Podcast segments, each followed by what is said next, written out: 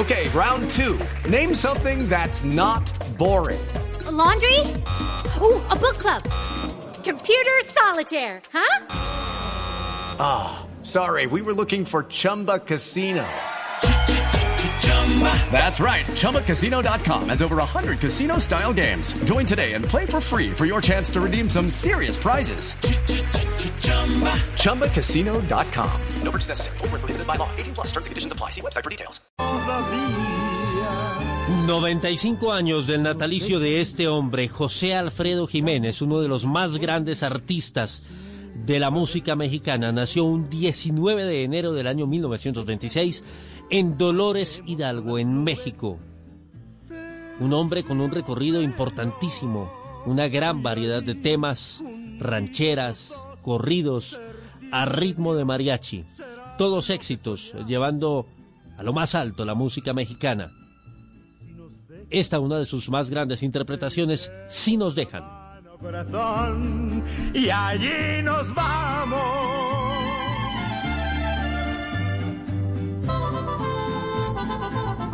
Y con la música de José Alfredo Jiménez les damos la bienvenida a esta emisión del Radar de Blue Radio hoy sábado 23 de enero del año 2021 en el que estamos eh, viviendo un tercer fin de semana consecutivo de medidas estrictas en Bogotá, cuarentena estricta para cuidarnos por las altas cifras de la pandemia en materia de contagios, en materia de muertes y por la ocupación de las unidades de cuidado intensivo que han obligado también al gobierno y a las autoridades locales a tomar eh, decisiones y aplicar restricciones en otras regiones del país. Por supuesto, estaremos hablando sobre este tema con quienes han padecido la enfermedad. Iremos también a los gremios debido a la crisis económica y las propuestas que ellos hacen para buscar una fórmula que permita reabrir de manera racional la economía sin descuidar el tema de la salud.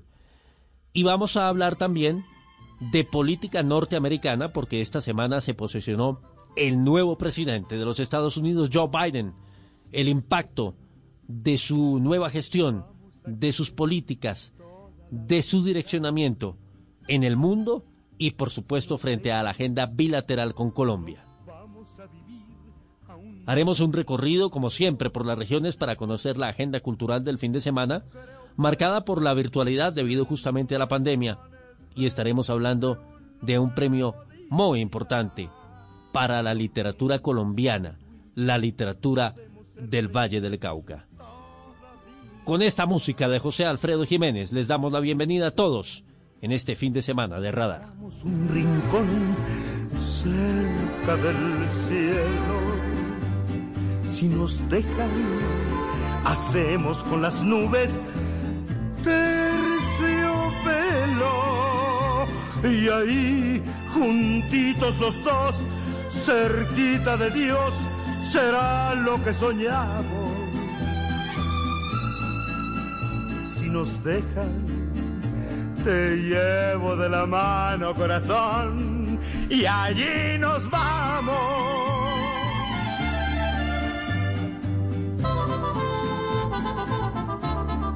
Usted está en el radar en Blue Radio. Estamos en tarde de sábado, en tarde de radar, en tarde de Blue Radio y en tarde de abordar el tema de la pandemia. Quiero saludar a la doctora Dilian Francisca Toro, es la presidenta del partido de la U, ex gobernadora del Valle del Cauca y una figura muy importante en la política de nuestro país. Doctora Dilian, buenas tardes. Muy buenas tardes, un saludo muy especial a usted, muchas gracias por su invitación. La escucho muy bien. ¿Cómo sigue? pues tengo un poquito de, disfonía y, un poco de congestión, pero bueno, ya estoy mejor, gracias a Dios. Bueno, hemos llamado a la doctora Dilian porque, entre otras cosas, ella ha sido una de, de tantos colombianos, ya, ya vamos para los dos millones de colombianos que han resultado contagiados en esta pandemia del COVID-19 y lleva varios días cuidándose, por supuesto, en aislamiento y en ese proceso de recuperación. ¿Cómo ha sido todo esto? Pues, a ver, tengo que decirle que pues es un proceso difícil. Primero porque por por más que usted no tenga tanta sintomatología, aunque a mí, me, me dio un poco, un poco co- con, bastante sintomatología, de todas maneras es más como el miedo de qué va a pasar si me voy a poner más, más pues si voy a tener mayores eh, problemas o me van a tener que hospitalizar. Eso es algo que yo creo que a todos los que nos da COVID sentimos.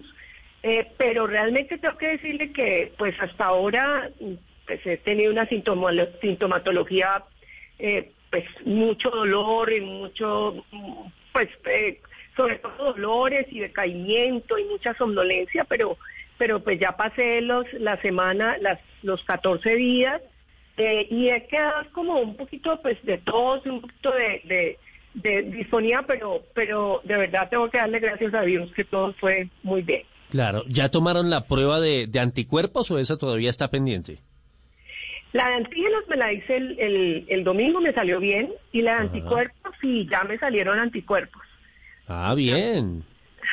Está Sí. perfecto. Bueno, ¿cómo contrajo el virus, doctora Dilian?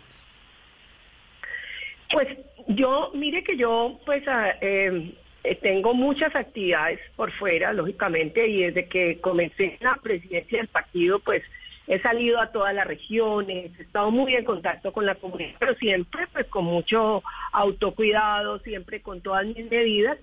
Sin embargo, eh, pues, esta vez, este, este, este contagio lo hice el 31 de diciembre, eh, que fue básicamente con una sobrina que es médica, y, y habíamos llegado tarde a almorzar. Eh. Y ella, ella se sentó conmigo a almorzar, y yo creo que ese fue el momento en que me contagié. Pero realmente, eh, pues nos hemos cuidado siempre, pero en ese momento, en el almuerzo a las dos, se, se, se ve el contagio. ¿Y- Eh, ¿Ella, ella era sintomática o ella, o ella Claro. presentó después, a- a- presentó Ah, luego los después. síntomas? Ajá. a los después, pero era Ya. asintomática completamente. Ya como a los días, como a los cinco días empezó a sentir síntomas, pero en ese momento pues era positiva, pero estaba asintomática. Claro, Entonces pues esa, ese fue ese fue el momento del, del contagio. Claro. Y, y usted, digamos, a los pocos días inmediatamente se aísla. ¿Cómo, ¿Cómo es el inicio de ese proceso ya una vez es diagnosticada? No, eh, pues es que después de que empecé ya los síntomas, después del 31, pues eh, entonces me, me empezaron los síntomas a los cinco días. Y pues cuando me comenzaron los síntomas, inmediatamente me aislé y pues me hicieron la prueba. Eh, y bueno, el día siguiente me dieron el resultado y era positivo. Gracias a Dios nadie de mi familia se contagió, ni mi esposo, ni mi hijo, ni, ni nadie, no nos contagiamos, ni nadie más. Eh, pero fue al día siguiente que me dieron los resultados y bueno, me, me aislé hasta el día 14, después del primer síntoma, me aislé hasta el día 14, que fue el lunes pasado. Sí. Y, digamos, ¿ya le dieron de alta o, o qué sigue clínicamente para que pueda retomar sus actividades de manera normal? No, ya yo puedo hacer mis actividades normales, ya el- la prueba de antígeno me salió negativa, pero aunque después de 14 días ya se considera que no infectamos y, y ya podemos eh, salir de acuerdo a los estudios científicos, pues después de 14 días eh, la persona ya salió de su proceso y puede eh, realizar su vida completamente normal. Lo que pasa es que como, como se queda con algunas, con algunas eh, sintomatología y, y entonces pues mejor como descansar un poco, pero yo estoy trabajando desde el martes, que fue mi que fue mi, mi, mi- mi- el término, yo terminé el lunes y estoy trabajando sobre todo virtualmente, básicamente virtualmente estoy trabajando en este momento. Claro, hay que seguirse cuidando. Mire, doctora Dilian, quiero aprovechar para preguntarle, usted que justamente pues eh, resultó también contagiada por el COVID-19, pero además está muy bien informada, ¿qué, opina de todo lo que está pasando con el proceso de vacunación? El tema de las fechas, el tema del mecanismo COVAX, las negociaciones con las farmacéuticas. ¿Cómo ve usted el desempeño del gobierno y lo que está ocurriendo? Pues en principio tengo que decirle que uno pues debe de confiar en la palabra y de las personas. Yo creo que el presidente y el ministro han venido haciendo un trabajo juicioso.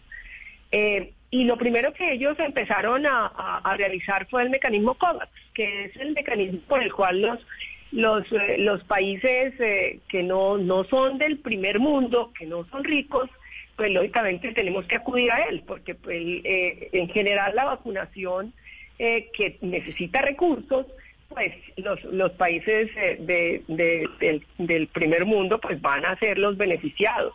Entonces el mecanismo COVAX creo que es una cosa muy importante de la Organización Mundial de la Salud. Entonces lo lógico era que hubieran comenzado con este proceso y lo hicieron creo que desde julio. Eh, lógicamente ya tenían que empezar a hacer los acercamientos con las otras eh, las otras farmacéuticas que ya estaban saliendo con vacunas, no estaban aprobadas por la todavía, pero que ya venían teniendo una eficiencia, una eficacia y una seguridad muy alta y que pues por supuesto ya iban en la tercera fase de, los ensayos clínicos.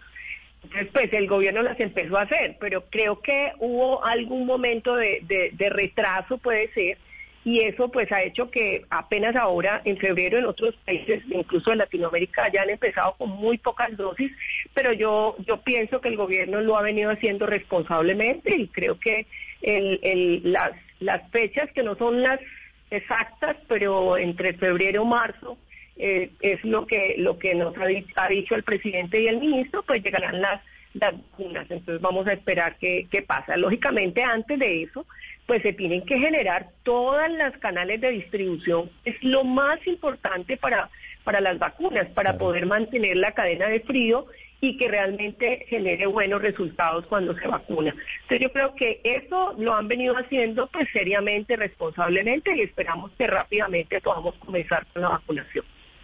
Pues doctora Diliana Francisca Toro, simplemente queríamos saludarla, saber cómo, cómo iba, la escucho muy bien, cosa que me alegra. Eh, qué bueno que esté de nuevo retomando actividades y al igual que usted y todos los colombianos, pues seguimos a la expectativa por el tema de las vacunas. Muchísimas gracias, un buen fin de semana. Bueno, muchísimas gracias a usted. Un abrazo. Estamos en el radar de Blue Radio y es un placer saludar a esta hora al doctor Julián Domínguez. Es el presidente del Consejo Gremial, precisamente que agrupa a los principales empresarios en nuestro país. Doctor Domínguez, un gusto saludarlo. Muy buenas tardes. Buenas tardes. Un gusto estar con ustedes y poder conversar sobre las circunstancias que, estamos viviendo. Sí, señor. Pues a propósito de eso, esta semana ustedes eh, insistieron en la necesidad de concertar con el sector privado las medidas que se vienen tomando de cierre en distintas regiones del país a causa de las cifras que estamos viviendo en este nuevo pico de la pandemia. ¿Han podido hablar con el gobierno? ¿Ha habido una interlocución en este cierre de la semana? Ha habido muy buena interlocución con el gobierno nacional permanentemente. Hay que entender que eh, la reactivación de la economía ha sido un proceso en espiral eh, que logró a finales del año pasado estar operando eh, en el 90% de las empresas. Esto fue un logro muy importante porque esa no era la situación en mayo. En mayo teníamos un desempleo del 20%, y a partir de las medidas de protocolos, las medidas de garantías, las medidas que tenían, que tuvieron que ver con la protección al empleo, eh, se logró con ese conjunto de medidas mantener eh, eh, abierta la economía a un nivel del 90%. esto incluyó, por supuesto, la protección de la vida de los, de los colombianos. Eh, las circunstancias infortunadas del fin de año, donde se propiciaron aglomeraciones, donde la distancia social fue, fue vulnerada totalmente, donde la informalidad campeó eh, en, todo en todos los espacios públicos, pues ha producido este pico de la pandemia que tenemos que gestionar inteligentemente para evitar solamente la pérdida de vidas humanas, sino la pérdida de empresas hay que entender que la principal generadora de bienestar social es la empresa, es la que genera el empleo, es la que paga los impuestos y Colombia tiene un tejido empresarial absolutamente eh, micro, de pequeñas y medianas empresas del orden de un 97% y, y todo esto es necesario proteger ese tejido porque frenar la economía es relativamente fácil eh, es como una locomotora que viene, que viene eh, a plena marcha, se frena muy rápidamente, pero volver a arrancar y que adquiera velocidad de crucero pues toma su tiempo. Pongamos un caso tipo que puede ser cualquiera, digamos el Valle del Cauca que ayer anunció justamente decisiones eh, para este fin de semana. Cuando aparece un anuncio de toque de queda 24, 48 horas antes de que llegue el día sábado o incluso el viernes en la noche, según cómo se aplique la medida, ¿cuáles son los sectores productivos que más se perjudican? Es transversalmente. El Comité Intergremial del Valle ha, enviado una carta precisamente a sus mandatarios, el gobernador, alcalde, gobernador y alcalde, pidiéndoles efectivamente que haya una mayor concertación para, para poder eh, fijar medidas que sean medidas que respondan a las distintas actividades económicas. ¿Esto qué quiere decir? Una circunstancia distinta es la del comercio al por menor a la del comercio al por mayor, por ejemplo, la que se ejerce desde las grandes superficies o de un tendero, un abarrotero, donde cada uno tiene un nivel de protocolo que están cumpliendo además, eh, pero que es muy importante reconocer. Otra cosa es la industria manufacturera, la producción industrial que tiene toda esta secuencia que le mencionaba de materias primas, de materias primas incluso importadas, de inventarios al final para, para entregar los productos al mercado y, y retail, la, la distribución de los productos. Eh, otros son el sector de los servicios, que quizás es el menos lastimado porque funciona muy digitalmente, pero temas, por ejemplo, como el turismo altamente afectado, eh, de, suerte que el asunto no es eh, cerrar a ultranza a la manera del medioevo, donde las ciudades amuralladas se cerraban para cuando había peste, no con la inteligencia, con la información que existe, se pueden hacer toda una variedad de acciones. Y, eh, allá voy, doctor Domínguez. Sí, ¿cuál sería la fórmula? ¿Cuál es la propuesta de, ustedes, de los empresarios? Pues es, es eh, fundamental, por ejemplo, permitir que la que en el sector industrial se puedan desplazar de sus lugares de trabajo al, a las empresas eh, los funcionarios. Entonces, allí es necesario mirar cómo se protege el empleo en los enclaves eh, industriales, eh, en las zonas francas, en las ciudadelas industriales, en el sector de Soledad en Barranquilla, de Yumbo en Cali, en Bogotá, en los distintos enclaves donde se, realiza la producción industrial. O sea, permitir actividad en unos sitios determinados de las ciudades. permitir la actividad máxima posible, reconociendo las condiciones de producción. Eh, por ejemplo, los, los centros comerciales han demostrado que están cumpliendo a cabalidad con, con el distanciamiento, con los protocolos, con el aforo de los locales y en consecuencia cerrarlos es, es muy complejo. Sí. Eh, hay localidades donde también el comercio al detalle, el comercio pequeño empresario está cumpliendo las ferreterías, tiendas de abarrotes, tenderos de barrio que están cumpliendo con la distancia social y con los protocolos de, sanitarios. Hay grupos de esos comerciantes, digamos, minoristas que inclusive han planteado modelos como el 3x2 o ese ¿les suena a ustedes como consejo gremial? Pero por supuesto, es es claro, es más complejo, es más fácil una medida general que haga rasero común cerrando todo a, a poder reconocer circunstancias diferentes. Hay lugares donde la informalidad y, la presencia colectiva en las calles y en los espacios públicos hacen muy difícil que, no se pueda conjurar esto con medidas de cierre.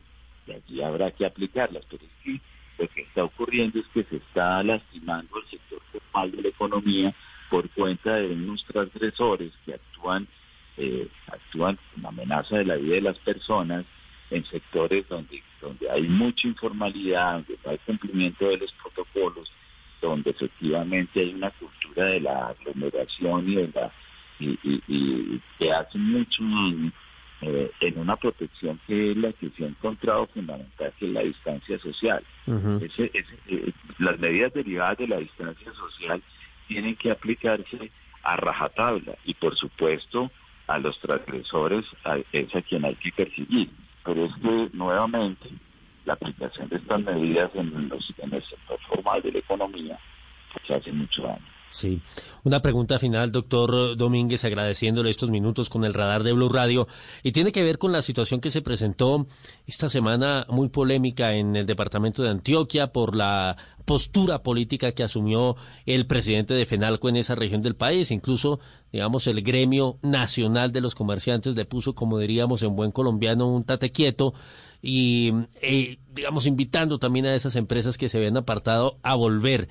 ¿Les preocupa ese antecedente? Es fundamental entender que la actividad gremial eh, difiere de la, de la actividad, digamos, de política activa. Eh, y, en ese sentido, pues, eh, un gremio tan importante como FENALCO está resuelto de acuerdo con sus criterios y de acuerdo con sus, reglas de juego la situación de que se presentó en Antioquia. Y, en ese sentido pues es absolutamente respetable eh, la forma como, como lo resolvió haciendo un llamado de atención a, a, una actividad que eventualmente podría generar una, una controversia compleja en, en, una, en una comunidad como la antioqueña que está muy polarizada alrededor del alcalde de la ciudad. Muy bien, es el doctor Julián Domínguez, el presidente del Consejo Gremial, pasando acá en los micrófonos de Blue Radio. Doctor Domínguez, muy amable y muy buen fin de semana. Gracias, lo mismo les deseo. Ya regresamos a El Radar en Blue Radio. Ricarina, Ricarina, Ricarina,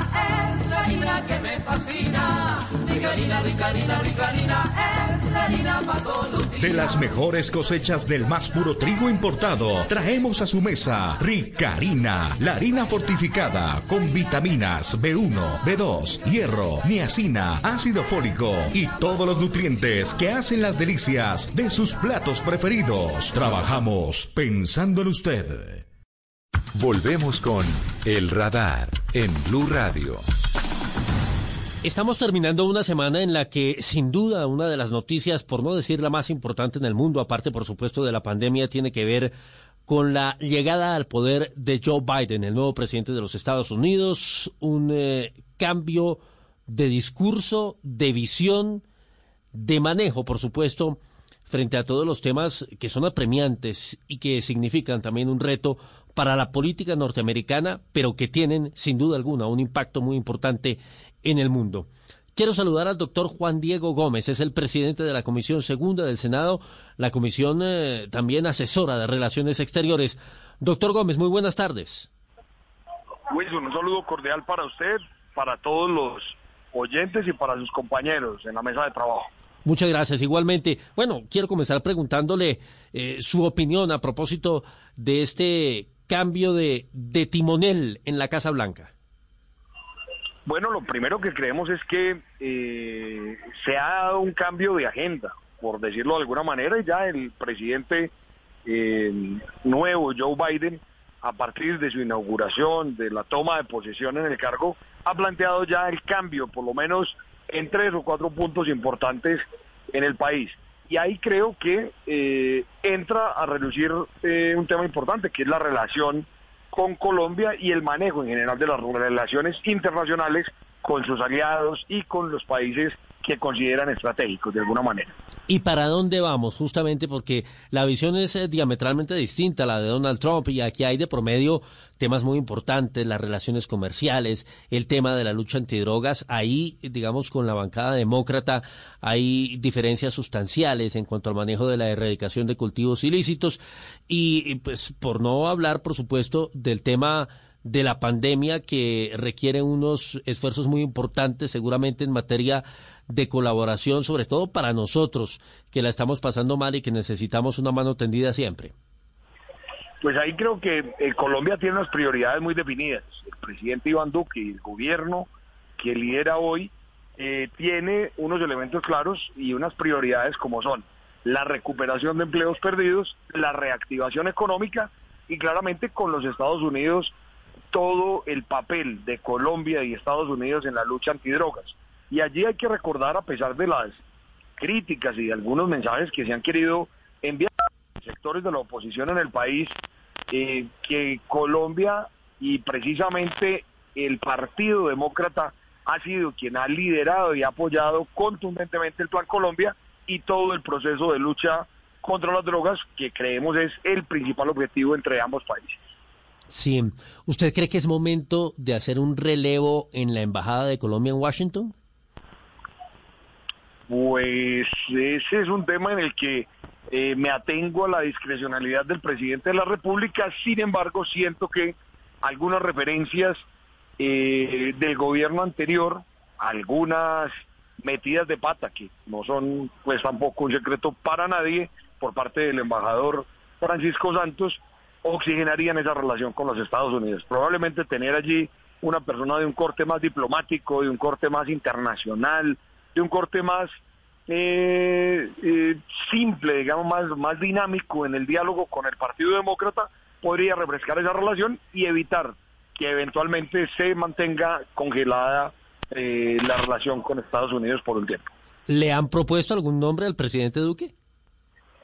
No, por parte nuestra no. Hemos escuchado con atención y con respeto las críticas que han venido de distintos sectores, incluido el mismo partido de gobierno, el Partido Centro Democrático, hacia eh, el embajador de Colombia en los Estados Unidos, pero creo que cualquier manifestación y expresión debería hacerse a través de los canales oficiales, el presidente de la República y la Cancillería, claramente. Doctor Gómez, ¿en qué pueden parar las investigaciones que estaban promoviendo algunos demócratas sobre una supuesta injerencia de políticos colombianos en las elecciones norteamericanas? No, yo creería que allí hay unos anuncios que son propios de un proceso de transición entre los dos gobiernos, el gobierno saliente de Donald Trump, eh, con su partido republicano al frente, y el gobierno entrante de Joe Biden, por supuesto, con el Partido Demócrata. Pero también hay que ser sensatos, digamos que de manera oficial el gobierno de Colombia, en cabeza del presidente Iván Duque en cabeza de la Cancillería o de algún funcionario, no hizo manifestaciones. Lo que vimos fue eh, el uso eh, muy marcado de las redes sociales y de algunas manifestaciones expresas de integrantes del Centro Democrático del Congreso, algunos congresistas que con todo respeto creo no alcanzan a tener una injerencia de fondo en las elecciones de los Estados Unidos. Sin embargo, como no se hizo la claridad en algún momento, podría ser mal interpretado por algunos sectores de la política, pero sucede igual que acá. Podrían ser algunas voces eh, inconformes del partido de gobierno en los Estados Unidos las que han querido plantear ese tema, repitiendo, el presidente de la República y la canciller, que son los canales oficiales de la diplomacia, no han hecho ninguna manifestación y no tenemos ninguna constancia de alguna incomodidad o alguna situación entre ambos gobiernos. Doctor Gómez, ¿alguien, digamos, en la comisión ha levantado la mano para proponer tal vez un encuentro con el gobierno a fin de revisar la agenda bilateral en esta nueva era con los Estados Unidos o eso no se ha contemplado? ¿Están tranquilos, digamos, con lo que piensa el gobierno?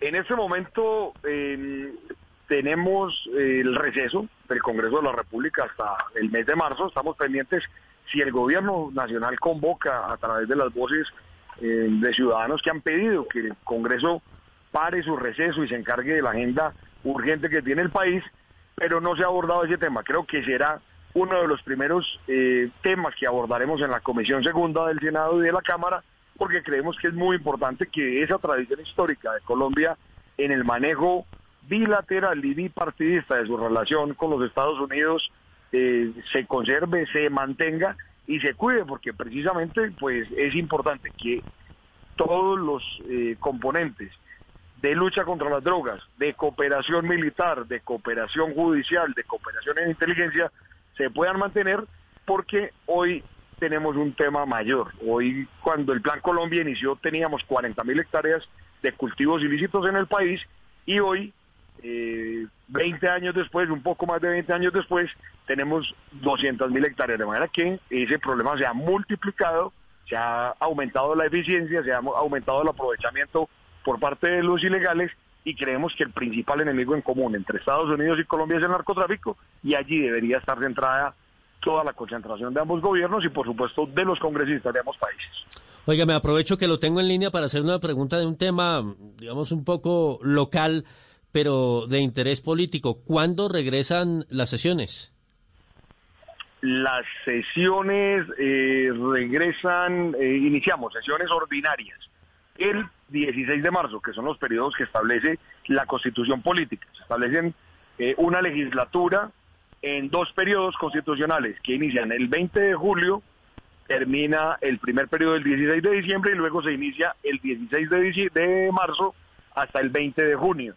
Esa es la orden constitucional. Sin embargo, también dentro de ese marco de la ley quinta y de la constitución política, los congresistas debemos tener disponibilidad los 365 días del año y cuando seamos convocados por el presidente de la República con alguna agenda extraordinaria o alguna agenda urgente, debemos asistir a esas sesiones. Y es el presidente quien convoca y quien suspende esos recesos en caso de que se deba hacer. ¿Y van a volver virtual? El, el Congreso tiene una dificultad enorme y es que por la edad de los congresistas, representantes de la Cámara y senadores, la gran mayoría hacemos parte del grupo eh, de vulnerabilidad. Y ahí creo que hay que mezclar. Tendrán que ser sesiones mixtas como logramos terminar la legislatura anterior y eh, que sean sesiones físicas y digitales como lo venimos haciendo y se turnan los partidos y los congresistas para asistir a ellas según la disponibilidad y las condiciones físicas de cada uno. Doctor Juan Diego, muchas gracias. Wilson, a usted muchísimas gracias, un saludo cordial. Igualmente, señor, muy amable. Seguimos en el radar de Blue Radio. La cultura y el arte en el radar.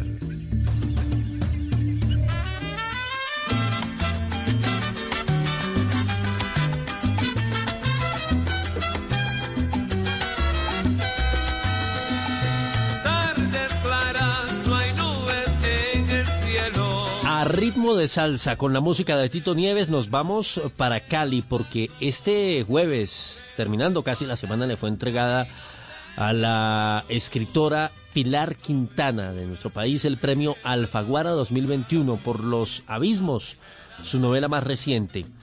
Juliana Cañaveral, nuestra productora estrella aquí en el radar, tiene las reacciones más importantes de esta autora después de recibir el reconocimiento en medio de una muy extensa bibliografía que ella tiene. De Cali para el mundo, Pilar Quintana, aquí está Juliana.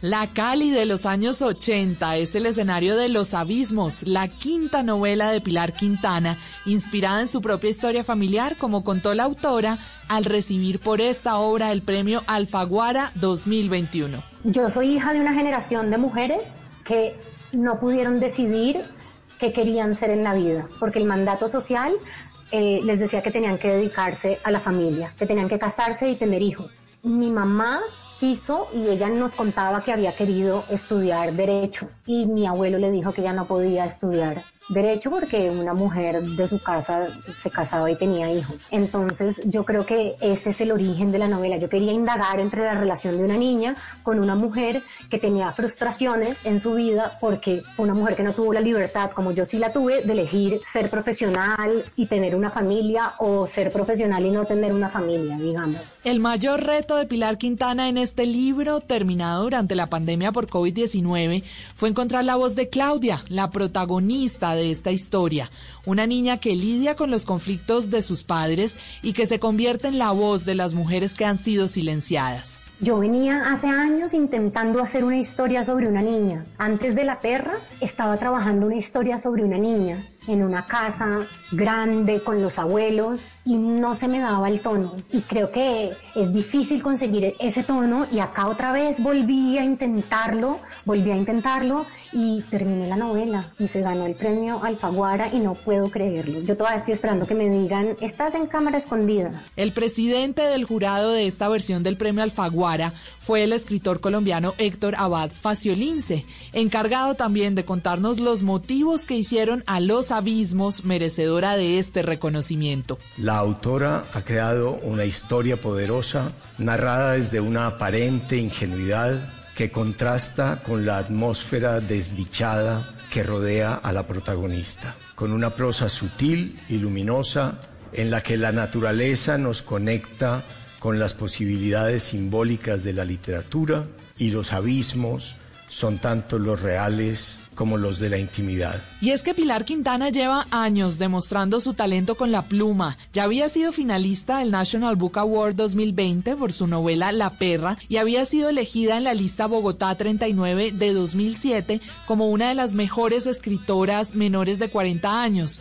Hoy a sus 49 sigue imponiendo su sello, como nos cuenta Fabián Mauricio Martínez, coordinador del Concurso Nacional de Escritura Colombia Territorio de Historias. En la literatura de Pilar Quintana se encuentran historias dolorosas y bellas, las cuales exploran varias líneas de sombra de la condición humana, la culpa, el deseo, el amor, la relación con los fantasmas del pasado y las relaciones familiares encuentran extraordinaria forma literaria en la obra de esta autora caleña. Pilar Quintana es la cuarta escritora colombiana en recibir el premio Alfaguara, un reconocimiento que hace de trampolín para los autores, según John Jairo Alarcón, bibliotecólogo y promotor de lectura en Colombia. Más allá de la bonificación económica, que pues a nadie le cae mal, un premio de 175 mil dólares, el premio Alfaguara se convierte en una gran plataforma para el reconocimiento de los nuevos escritores, de las nuevas letras españolas o de habla hispana. De él ya han hecho parte escritores como Santiago Roncagliolo con Abril Rojo, Jorge Volpi o incluso Juan Gabriel Vázquez Tejada con El ruido de las cosas al caer. Un récord de 2.428 manuscritos recibieron los organizadores del premio Alfaguara, que en esta versión celebra las numerosas reescrituras que tuvo que hacer Pilar Quintana para sentirse satisfecha con los abismos.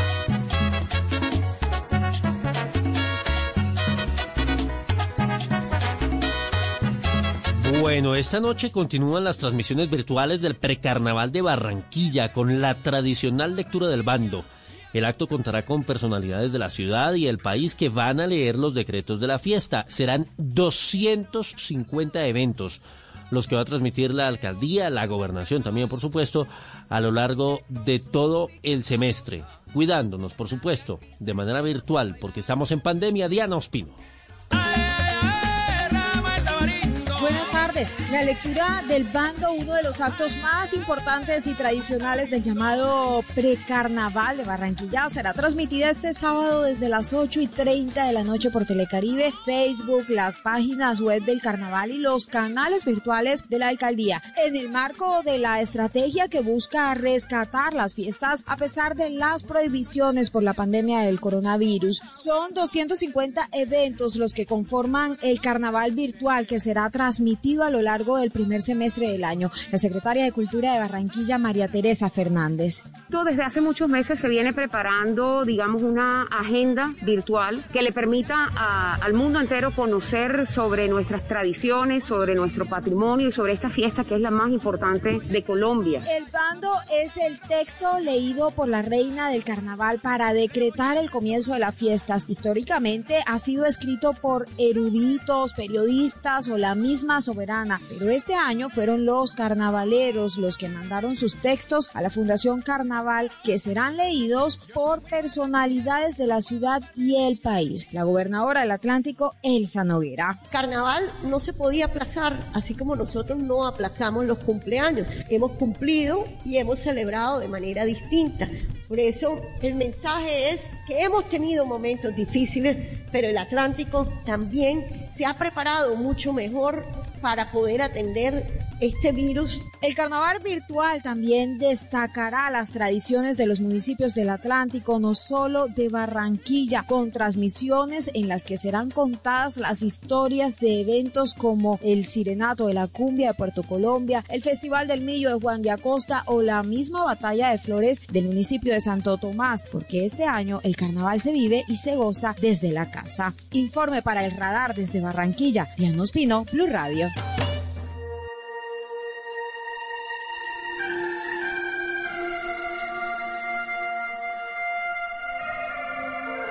Estoy comiendo vallas rojas de tu huerto. Estoy mirando cepelines de cristal. Ya están volando las palabras que diré. Te quiero, diré, te amo, diré, te espero. La música del maestro Carlos Vives, que esta semana tuvo rueda de prensa en Cartagena a propósito del High Festival y que va a estar también presente en Medellín. Tiene una agenda muy importante la capital antioqueña. El protagonista es el tradicional Festival de Jericó, que por primera vez será virtual y completamente gratuito. Habrá charlas, talleres, cine, música invitados muy especiales. La cineasta Laura Mora, estará también Daniel Abad, Alejandro Gaviria, Melba Escobar, Brigitte Baptiste y por supuesto, el infaltable, el inigualable, Carlos Vives, Valentín Herrera. Hola Wilson, buenas tardes. Pues el High Festival Jericó se había convertido en el evento que marcaba el inicio de la agenda cultural cada año en Antioquia y hacía que escritores y amantes de la música y la literatura se concentraran en el patrimonial municipio del suroeste antioqueño. Pero la pandemia también cambió los planes en esta ocasión e hizo que esos encuentros ahora sean virtuales. Para hoy, por ejemplo, el escritor colombiano Juan Manuel Vázquez estará conversando con Ana Cristina Restrepo sobre su más reciente libro Volver la vista atrás. La cita es a las 4 de la tarde y a las 6 y 30 Carlos Vives dialogará con el músico colombiano Juancho Valencia sobre cumbiana y la música del país. Y a las 8 de la noche la Orquesta Filarmónica de Medellín ofrecerá un concierto con la música de América. Jazz, salsa, tango y cumbia harán parte del repertorio. El High Festival también tendrá programación mañana domingo y todos los eventos y los horarios de estos se pueden consultar y disfrutar a través del sitio web highfestival.com, sin olvidar que para esta ocasión los eventos serán totalmente gratuitos. Y nuestro pretexto para ir al eh, departamento de Santander sigue siendo Carlos Vives. Esa música deliciosa que escuchamos con el sabor de cumbiana. Pero en Bucaramanga vuelven los mercadillos campesinos a los parques de la ciudad, esta vez con actividades culturales y musicales, eso sí, cumpliendo todos los protocolos de bioseguridad. La gobernación para este fin de semana está promoviendo actividades artísticas en la zona de la represa de Topocoro para impulsar el turismo. El turismo seguro, don Javier Rodríguez. Hola Wilson, buenas tardes. Con estas notas musicales, con temas andinos, la alcaldía de Bucaramanga vuelve con el programa de mercadillos campesinos mañana domingo en cuatro parques de la ciudad. Estarán ubicados en la ciudad de La Real de Minas, San Pío, Santander y Neomundo, donde los ciudadanos pueden ir a comprar frutas y verduras sin intermediarios. Podrán además escuchar a grupos musicales de la región, eso sí, con todos los protocolos de bioseguridad.